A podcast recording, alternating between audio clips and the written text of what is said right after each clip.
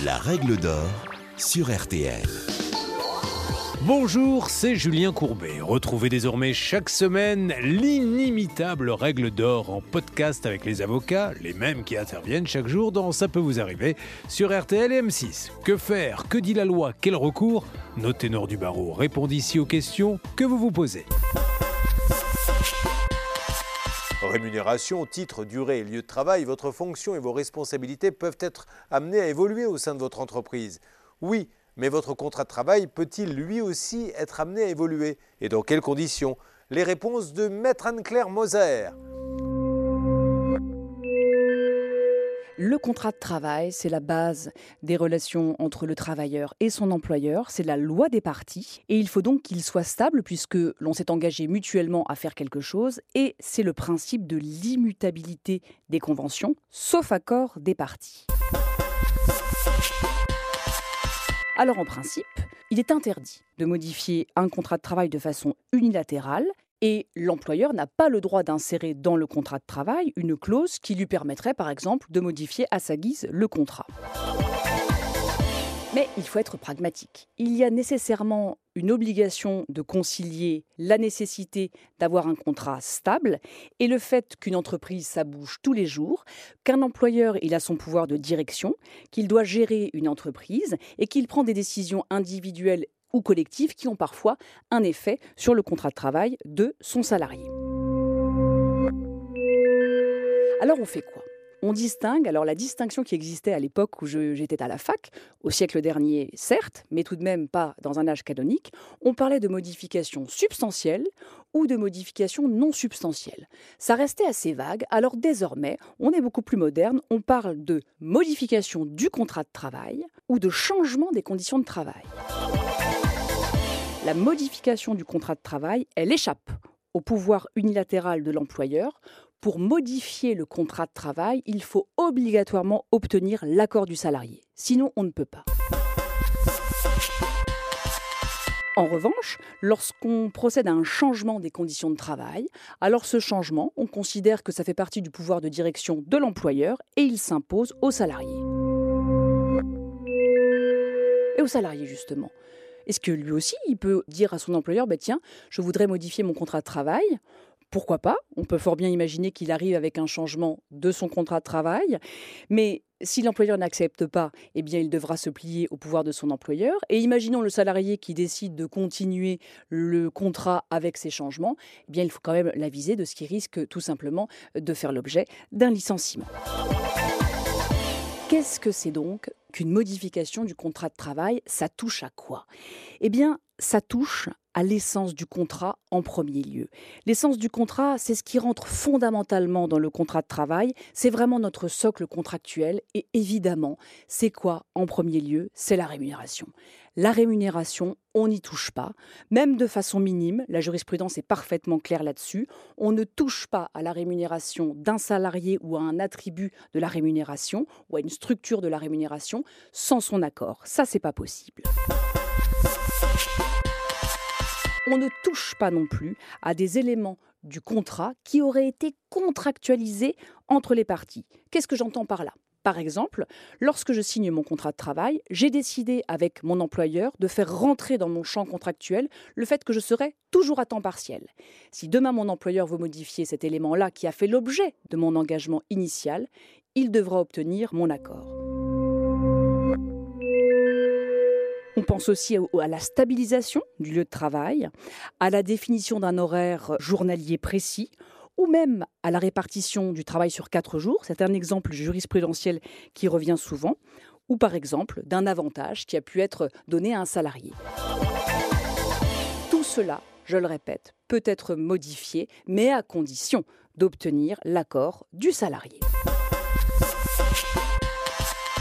On peut aussi imaginer des clauses qui seraient dans le contrat, comme par exemple le fait de bénéficier de la qualité de cadre. Ça, ça peut faire l'objet d'une clause qui a été déterminée qui ne pourra donc pas être changée sans accord, ou encore d'un mode de rémunération particulier, du fixe, du variable, etc., ou une convention de forfait, par exemple.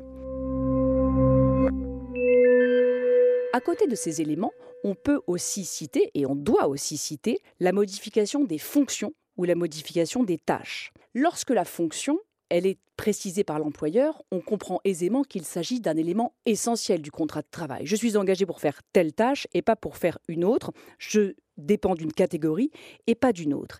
Eh bien, cette fonction-là, on ne peut pas y toucher, sauf si je donne mon accord. Un exemple concret j'ai une jurisprudence qui montre qu'un VRP à qui on a retiré une partie de la collection qu'il représentait, eh bien, a eu gain de cause devant la justice parce qu'on a estimé qu'il y avait eu une modification de son contrat de travail, parce qu'on avait modifié ses tâches et qu'on ne pouvait pas le faire sans son accord. Alors attention, lorsque l'on parle de tâches, il faut bien avoir à l'esprit que, bien souvent, les salariés sont polyvalents, ou à tout le moins, on est capable de faire une tâche et d'en faire une autre. Donc il faut que l'employeur veille à ce que la tâche soit respectée, mais il peut y avoir un peu de mou, entre guillemets, selon que l'on respecte la qualification du salarié, selon qu'il est capable de faire sa tâche. Exemple typique, une ouvrière agricole qui est embauchée pour la cueillette des citrons. Eh bien cette même ouvrière, on lui a modifié ses tâches pour l'affecter à l'engrenage des bananes. Et eh bien là, on a considéré que même si effectivement on a modifié sa tâche, c'est vrai, elle n'a pas été embauchée pour l'engrenage des bananes, mais on considère qu'elle avait la capacité de le faire, de sorte que la jurisprudence a considéré qu'il ne s'agissait pas d'une modification de son contrat de travail et donc que cela s'imposait à elle. Je vous ai parlé tout à l'heure de la rémunération. La rémunération, on l'entend souvent avec le salaire en tant que tel, c'est l'essence du contrat, mais n'oublions pas qu'elle peut aussi être constituée d'un avantage en nature, comme une voiture, de primes, et si on supprime des primes, nécessairement on touche à la rémunération. Et c'est par exemple le cas d'une prime variable qui avait été remplacée par une prime sur objectif. C'est pas tout à fait la même chose. Et là encore, le coup près tombe, il faut l'accord du salarié. Ça, ce sont des cas qui sont assez facilement balisés. Mais il reste le reste. Le reste où il y a des incertitudes. Par exemple, quand on modifie des tâches ou des attributions, je vous en ai parlé tout à l'heure avec l'exemple de notre ouvrière. Et puis, il y a la question de l'horaire de travail. L'horaire de travail, eh bien, peut être modifié par l'employeur. Ça ne fait pas partie d'une modification du contrat de travail à la condition que ça ne vienne pas porter atteinte à sa vie personnel et à la condition que ce ne soit pas abusif. Imaginons par exemple un employeur qui vous change un horaire sans que cela soit nécessaire et que ce ne soit pas illégal. Imaginons par exemple un employeur qui méconnaisse le principe du repos dominical. Donc s'il y a un bouleversement de l'économie du contrat, on va considérer que ce changement d'horaire de travail, eh bien, il nécessite l'accord du salarié. Autre exemple typique, un salarié que l'on passe d'un horaire de jour à un horaire de nuit.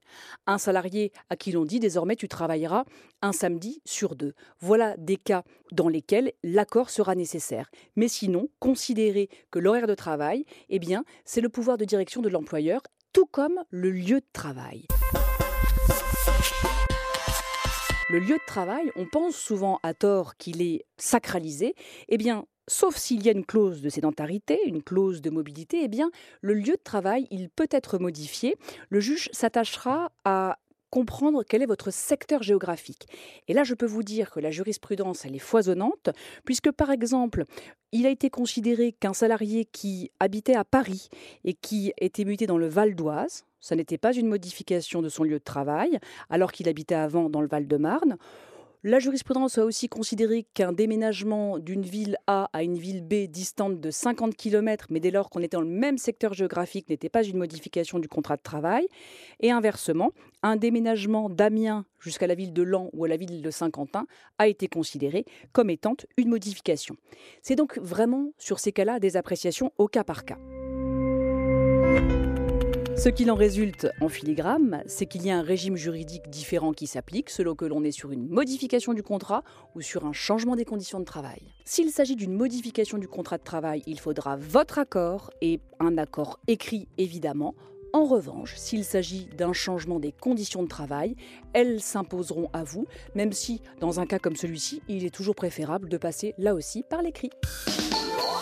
Vous venez d'écouter le podcast des règles d'or de l'émission Ça peut vous arriver. Retrouvez tous les épisodes de ce podcast sur l'application RTL, sur rtl.fr et sur vos plateformes favorites.